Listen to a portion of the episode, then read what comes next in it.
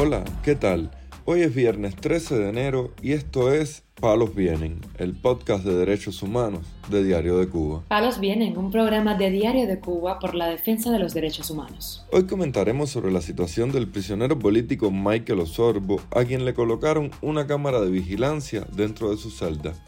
También hablaremos sobre el caso de Alexander Díaz Rodríguez, un cubano paciente de cáncer que se encuentra en prisión por manifestarse el 11 de julio. Por último, profundizaremos en el más reciente informe de la ONG Cuban Prisoners Defenders, que verificó la existencia de 1.057 presos políticos en Cuba al cierre de 2022. Lo más relevante del día relacionado con los derechos humanos en Palos Vientos.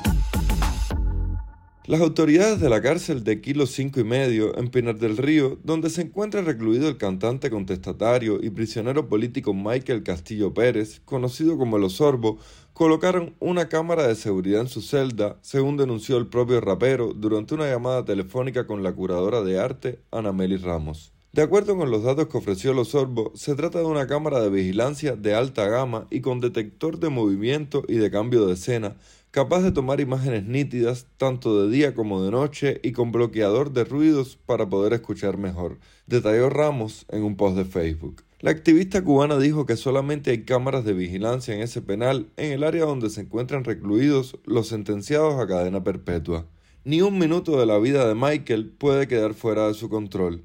Un minuto de la vida de Michael es un minuto de una libertad que ellos no están dispuestos a tolerar denunció Ramos, quien dijo que además las autoridades del penal restringieron las llamadas telefónicas a solo una vez por semana para el músico. No es suficiente que Michael esté preso, no es suficiente que esté enfermo y tenga sarna, añadió. Mientras tanto, el estado del prisionero político Alexander Díaz Rodríguez se sigue deteriorando en la cárcel, el prisionero, de 42 años, quien padece de un cáncer de garganta y permanece ingresado desde la primera semana de enero en el Hospital Abel Santa María de Pinar del Río, fue reportado como crítico por sus familiares, según dijo su tía Moraima Rodríguez Batista a Juan Carlos González Leiva, miembro del Observatorio Cubano de Derechos Humanos, quien hizo pública la información. Moraima Alexander fue llevado de urgencias para dicha instalación médica pues padece de un cáncer de garganta en estado muy avanzado,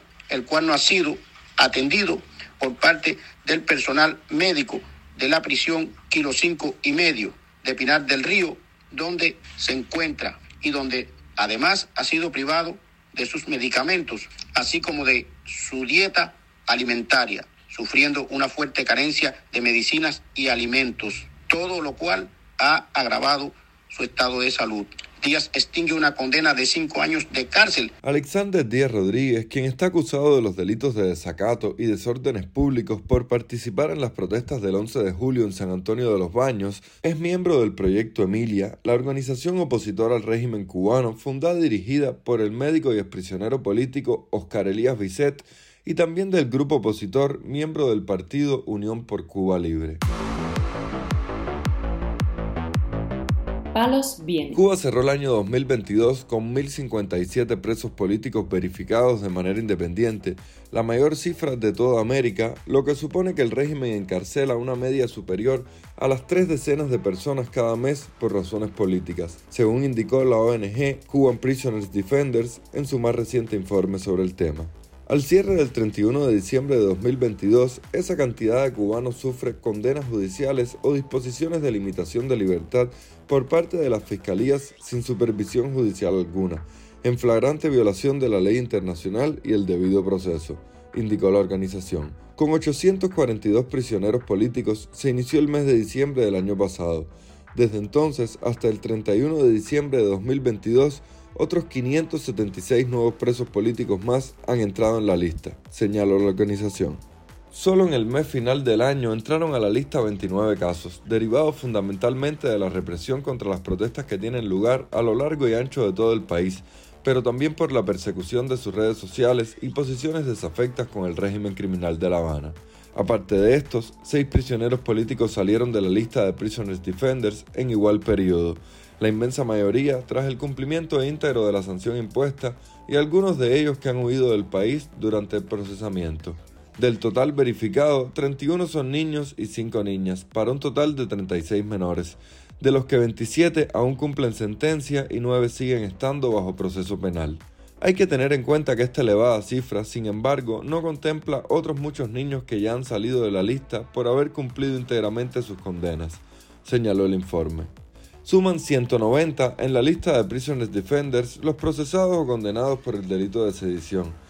La ONG señaló además que cada mes el régimen cubano sigue hostigando, amenazando, citando y deteniendo a miles de personas y encarcelando y procesando penalmente a una media de más de 30 nuevos prisioneros políticos en Cuba al mes. El pueblo vive atemorizado y amordazado. Cuba se ha convertido en una gran cárcel para la mayoría de la ciudadanía. También la organización internacional Human Rights Watch denunció en su informe anual que el gobierno de Cuba continúa reprimiendo y castigando prácticamente cualquier forma de disenso y crítica pública mientras los cubanos siguen padeciendo una crisis económica severa que impacta en sus derechos básicos. Al resumir la situación de los derechos humanos en el mundo, la ONG fundada en 1978 y dedicada a investigar el tema, señaló que durante 2022 los regímenes de Cuba, Venezuela y Nicaragua cometieron abusos aberrantes y exhortó a los líderes de Latinoamérica a ejercer presión para lograr una transición democrática en estos países. Con respecto a la isla, Human Rights Watch recordó que los juicios contra cientos de manifestantes del 11 de julio,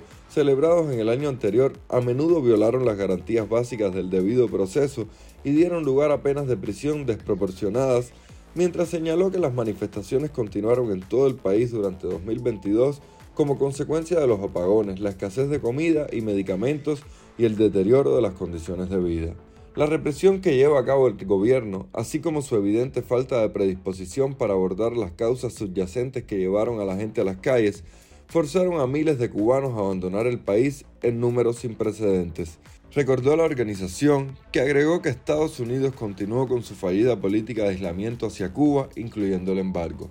Human Rights Watch subrayó en su informe que la reforma migratoria impulsada por Raúl Castro otorgó al gobierno amplias facultades discrecionales para restringir los viajes por motivos de defensa y seguridad nacional u otras razones de interés público, por lo que las autoridades niegan selectivamente a los disidentes la salida o el regreso al país. La ONG también lamentó que la comunidad internacional no haya conseguido a lo largo de décadas que haya avances sostenidos en materia de derechos humanos en Cuba y recordó que el embargo estadounidense brinda una excusa al gobierno cubano para los problemas del país, un pretexto para los abusos y despierta la simpatía de gobiernos que, de otro modo, habrían sido más proclives a condenar las prácticas abusivas en Cuba. Asimismo, en el plano de las relaciones internacionales de La Habana, la organización destacó que la Unión Europea mantuvo su política de relaciones con reservas hacia Cuba y emitió declaraciones expresando consternación por las violaciones de derechos humanos por parte del gobierno. Frustrado por la falta de avances en la situación de derechos humanos de Cuba, en diciembre de 2021, el Parlamento Europeo adoptó una resolución que condena los abusos sistemáticos contra disidentes y críticos y exhortó a la Unión Europea a considerar la suspensión, por motivos de derechos humanos, del acuerdo de diálogo político y de cooperación bilateral. Palos un podcast de derechos humanos de Diario de Cuba con la producción y conducción de Mario Luis Reyes. Muchas gracias por acompañarnos este viernes en Palos Vienen, el podcast de derechos humanos de Diario de Cuba. Pueden escucharnos en DDC Radio, Spotify, Google Podcast, Apple Podcast, Telegram y SoundCloud. Yo soy Mario Luis Reyes, la próxima semana regresamos con más información.